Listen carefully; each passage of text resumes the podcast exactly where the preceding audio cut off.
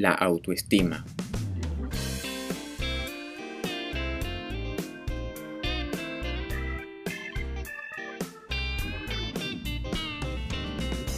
Bienvenidos todos a Realmente Libre Podcast, en el que desarrollamos temas de amor propio, autoestima, autoconocimiento y motivación.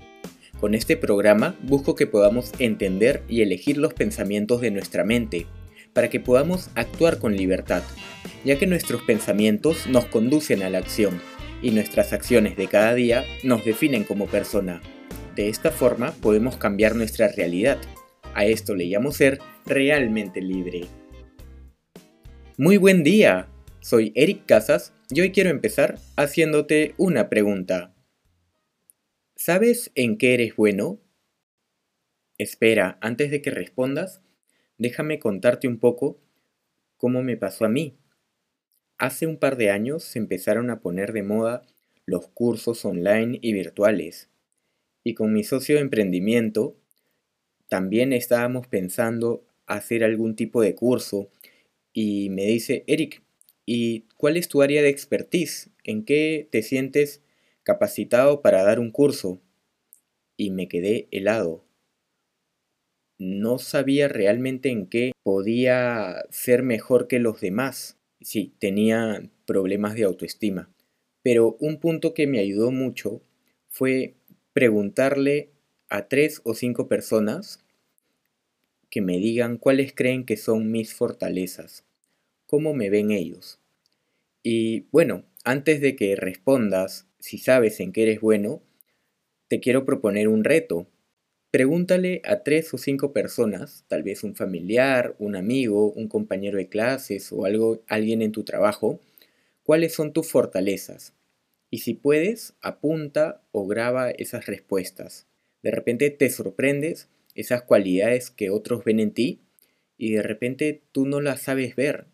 Cuando termines este ejercicio, te sorprenderás que otros apreciaban de ti estas fortalezas.